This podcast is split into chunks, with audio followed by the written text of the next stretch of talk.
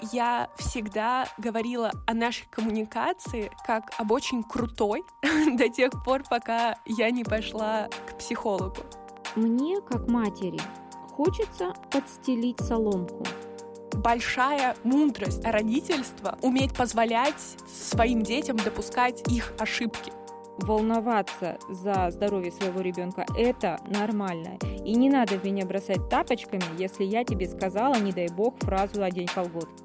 Весь подкаст – одно большое оценочное суждение. Привет! Это подкаст «Алло, мам», в котором мы говорим про коммуникацию между детьми и родителями на личном примере. В первом сезоне мы попробуем разобраться, почему так сложно разговаривать родителям со своими детьми, а детям со своими родителями. Меня зовут Пономарева Полина, я графический дизайнер. А я архитектор. Меня зовут Валерия, и я ее мама.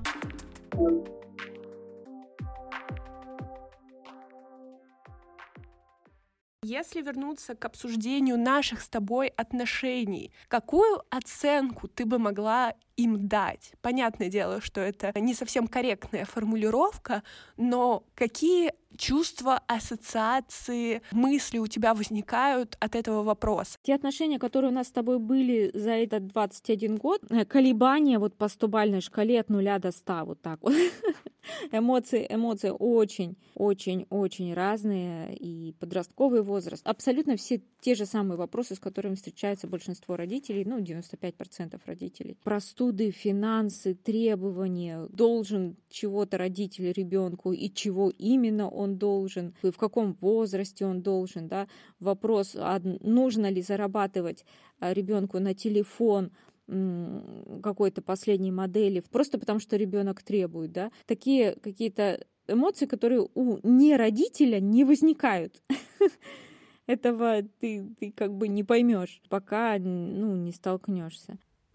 Со своей стороны, я бы оценила наши отношения тоже колебанием от нуля до ста. Мне понравилось твое сравнение. И в целом на протяжении всей нашей истории я всегда говорила о нашей коммуникации как об очень крутой до тех пор, пока я не пошла к психологу. Я занимаюсь с психологом уже месяцев семь, и рано или поздно на протяжении всего этого процесса вы погружаетесь в детство, и всплывают такие моменты сложные, когда необратимо возникают вопросы к своим родителям. Зачем так делать? Почему именно так? А первое, что нужно держать в голове, мне кажется, ты к этому приходишь. Родители делали лучшее из того, что могли и знали. К тебе конкретно у меня нет претензии или осуждения. Это важно проговорить, потому что момент обсуждения какой-то из сессий мы с тобой поругались на неделю,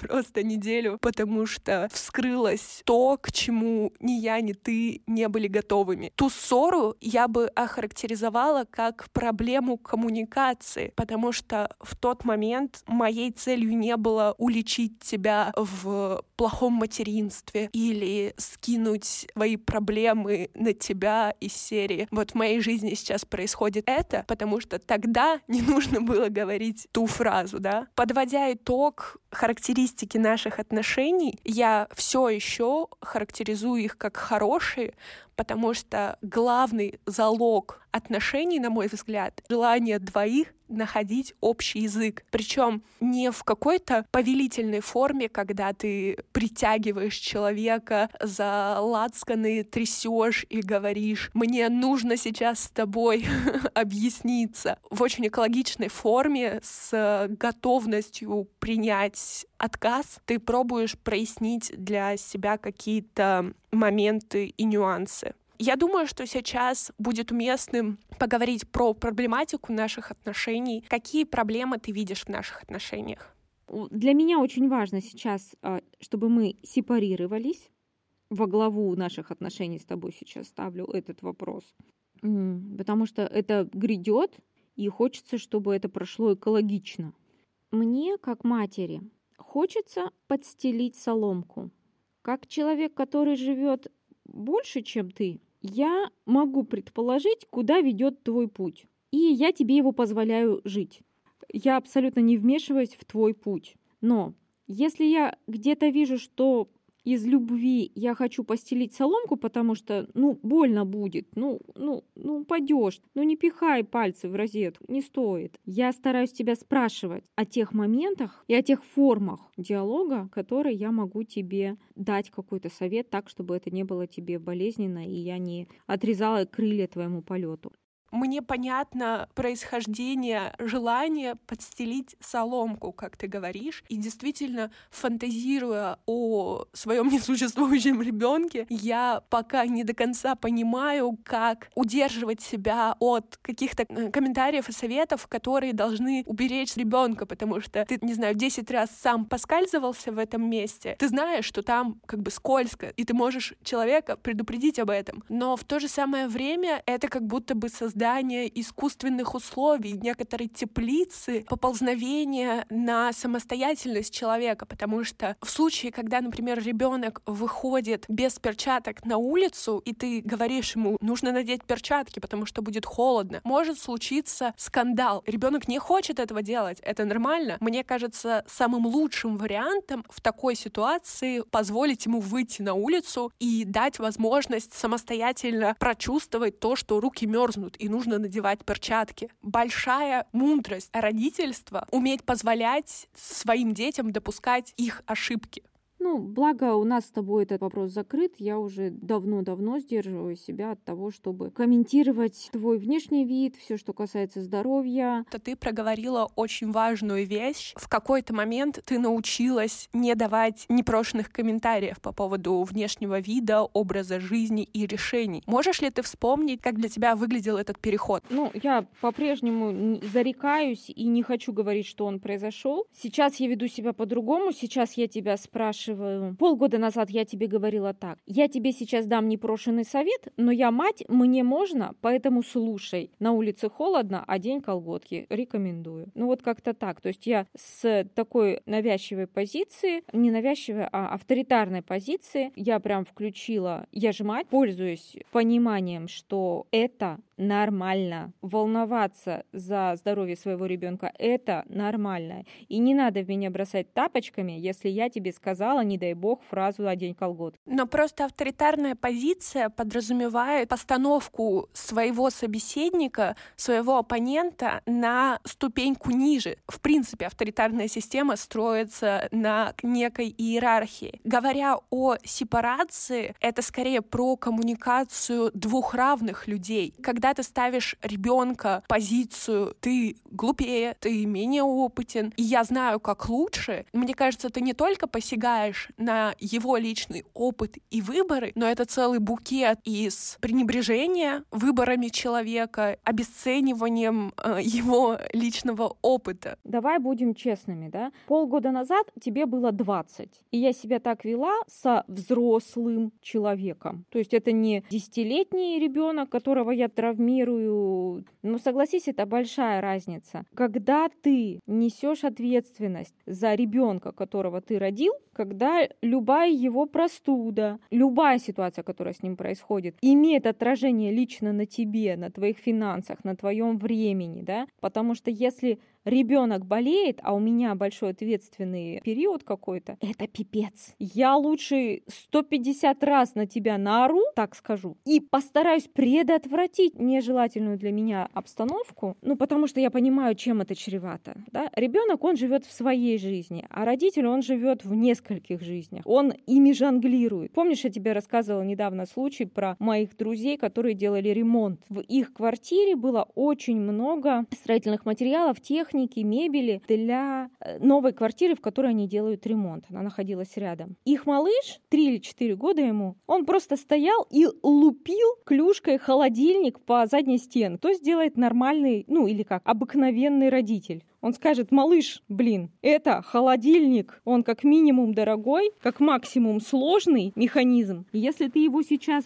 поломаешь, а ты, скорее всего, поломаешь, раз ты его долбишь клюшкой, то нам придется покупать новый холодильник или там еще что-то, да, ну то есть любой э, среднестатистический родитель постарается предотвратить эту ситуацию, поломки чего-то, потому что он понимает сложность исправления этой ситуации. Конкретно вот у этих товарищей по-другому, они ни слова ребенку не сказали, не ограничили его волю и свободу долбить и лупить все, что есть в квартире, потому что они так и объясняли, ну, понимаешь, это его жизнь, для него это площадка для игры, он, он здесь играет, это холодильник и народное тело в его мире. Если холодильник он сломал, ну, значит, мы будем покупать новый. Но ребенок об этом не узнает, никоим образом не почувствует себя виноватым за эту ситуацию. Это очень нестандартный подход к воспитанию детей. Я с таким не сталкивалась, потому что чаще всего среднестатистический родитель, коим я и являюсь, понимает последствия своих действий в отношении ребенка и понимает последствия своего бездействия. Если честно, то пример, про который ты рассказала, кажется мне наиболее правильным. Наверное, в целом руководствоваться концепцией правильного и неправильного в контексте родительства — это демонизация самого родительства. Как мы с тобой много раз уже обсуждали, для меня, в принципе, свойственна идеализация и в противовес этому демонизация родительства. Ты сказала очень важную вещь про причинно-следственные связи и последствия для тебя, но мне кажется, что в этом диалоге ускользнула нить про самого ребенка.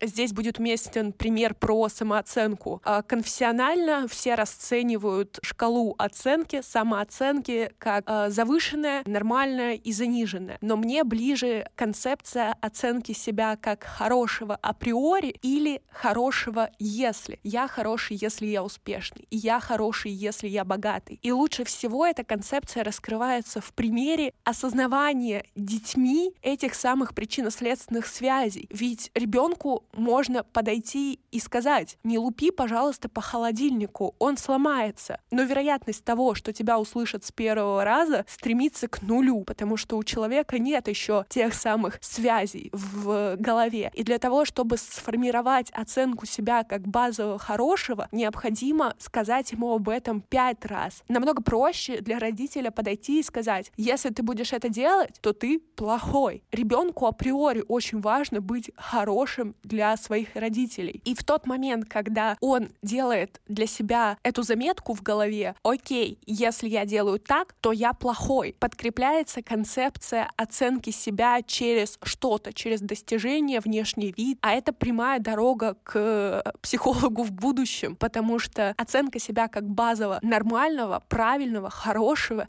это безумно важно для формирования нашей психики. В моменте ребенок, стучащий по холодильнику, это проблема, которую нужно решить. Но то, каким способом ты это решишь, как будто бы потянет за собой лавину того, и каких последствий ты можешь избежать. И здесь мы выходим на мою любимую тему ресурсности родителя в данный момент, потому что как бы сильно я не идеализировала родительство в целом, мне хватает адекватности отдавать отчет, что бывают плохие дни, плохое настроение. Мои рассуждения о родительстве в этот момент заканчиваются, потому что есть ситуации, когда родители от своего бессилия кричат на детей или делают какие-то ужасные вещи. Обычно здесь происходит стычка наших с тобой позиций, потому что ты как родитель, которая была в разных ситуациях, в разных состояниях, и на протяжении всего этого времени тебе нужно было оставаться родителем, смотришь на ситуацию немного по-другому. В случае с позиции ребенка либо объяснить ему э, про холодильник другим способом, либо как сделали эти ребята, просто дать ему получить этот опыт сломанного холодильника. Это как будто бы намного бережнее к его психике в будущем. Ну, конкретно эти ребята, они вообще уникальные нельзя сбрасывать со счетов личность самого ребенка. Есть люди, дети, которые растут в очень благополучных семьях, но почему-то они совершают абсолютно неподобающие, такое слово скажу, поступки. Такой пример. самого маленького возраста тебе говорили только одну фразу. Тебя любили и говорили, что ты любима, ты хорошая, ты хорошая, ты все делаешь правильно. Вот этот период, когда мы разводились с твоим отцом, он не стал исключением, и только количество выливаемой и вливаемой в тебя любви, оно только увеличивалось. Ты делала, ну, будучи маленькой, как какие-то злые вещи по отношению к себе, по отношению к сестре. Ты проверяла свои границы, да, ну как ребенок, да, о чем так можно было, и тебе в ответ всегда была реакция одна: ты хорошая ты хорошая, но вот так делать не надо, или какое-то другое объяснение, да? Но начиналось все с того, что ты хорошая. Короче, меня зацепила твоя фраза о том, что в такой-то такой-то ситуации нужно прийти и сказать ребенку, э, самое главное, он любим и он хороший. В твоей жизни так было. Тебе говорили без конца, что ты любима и что ты хорошая. Ты затронула два моих триггера, и первый я охарактеризовала бы как перекладывание ответственности на детей. Мне очень нравится фраза «не бывает сложных детей, бывают дети, которым сложно». Действительно, в моем детстве и в подростковом возрасте было очень-очень много разных ситуаций, очень-очень много разной боли, с которой я сейчас с прошествием лет разбираюсь при помощи терапевта. Но то, что меня искренне бесит, когда мы затрагиваем мое детство, это твои формулировки про то, что я была какой-то, как базовая концепция того, какие выборы и действия я совершала на тот момент. В моей голове последовательность абсолютно другая. Сначала была среда и ситуация, и те мои проявления, которые ты видела, это были ответные реакции на условия. А, и второй триггер. Вы давали мне столько любви, сколько могли. Но, возможно, мне было этого недостаточно, я тебе дала максимум из того, что я могла дать. Если бы я тебе дала больше здесь, то, соответственно, вот здесь, ну, в каком-то другом аспекте, я бы тебе дала уже меньше. Те пропорции, которые я выбрала для какого-то баланса, вот, это были те пропорции, на которые я была способна. Сейчас это уже не так. У меня уже мотивация вообще, в принципе, жить — это я. Тогда так не было. Но я не дала тебе столько, сколько ты хочешь, сколько ты хотела, сколько ты могла в себя вместить. Поэтому я очень рада, что ты выросла, и ты можешь себе обеспечить эти вопросы самостоятельно. Я действительно учусь это делать. Становление психики заложено на период детства. То, с какими последствиями я сейчас разбираюсь, это вопрос для отдельной дискуссии. Можно ли переписать заложенные паттерны, глобальные концепции в своей голове с периодом э, времени и психотерапии? Ведь ребенок в коммуникации со своими родителями на период детства закладывает фундамент своего восприятия мира. Дочь, я тебя здесь поддержу. Абсолютно права, это отдельная дискуссия. Это возможно или там невозможно, мы подискутируем, если ты захочешь. Я хочу тебе напомнить, что э, любой родитель, у него тоже есть некие системы, заложенные в период от 3 лет, до 8 лет, до 12 лет, до 15, до 25, до 38. И, как ни странно, мы все ожидаем, что взрослый человек, то бишь родитель, абсолютно может меняться. Как это ни странно, может прорабатывать с терапевтами те же самые вопросы. Поэтому я тебя полностью поддерживаю. И точно так же, как я могу прорабатывать свои детские травмы, ты можешь прорабатывать свои. Это хороший путь. Мне он нравится. Наверное, в моем голосе слышна обида. Буду дальше продолжать работать над этим со своим терапевтом. Я бы, наверное, в общем подытожила. Какие у тебя ощущения?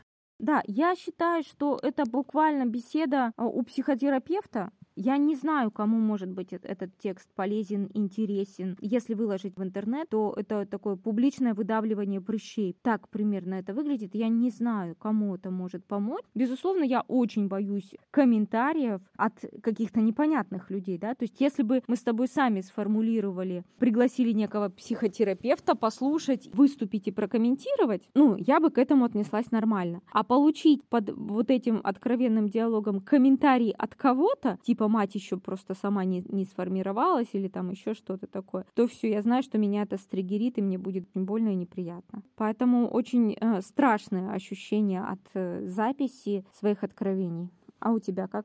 начинать что-то новое всегда страшно. В целом есть какое-то глобальное обесценивание себя, моя любимая, да, кому это нужно, господи, это же такая скука. Начинали мы с того, что в целом проблемы у людей плюс-минус похожи, коммуникация детей и родителей. И этот подкаст, мне кажется, ценным именно тем, что транслировать неудобные места, это неприятно, но безумно важно. Мне кажется, очень много еще разного интересного можно обсуждать, поэтому мы будем это делать.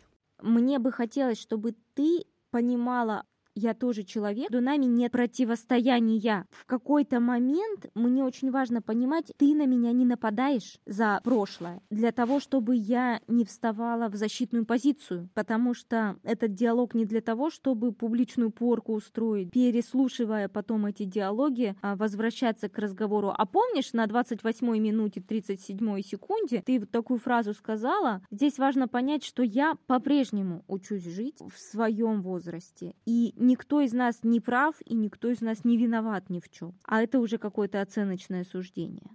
Весь подкаст одно большое оценочное суждение. Это был первый эпизод подкаста «Алло, мам». Есть ощущение, что его можно было сделать лучше, круче, интереснее, и мы планируем двигаться в этом направлении. Но пока подписывайтесь на наш телеграм. Но пока подписывайтесь на наш телеграм-канал. Ладно, я канал уберу. Ну а пока подписывайтесь на наш телеграм Алло чтобы быть на связи. И оставляйте комментарии, желательно только поддерживающие добрые, на площадках, где это возможно. Спасибо за прослушивание.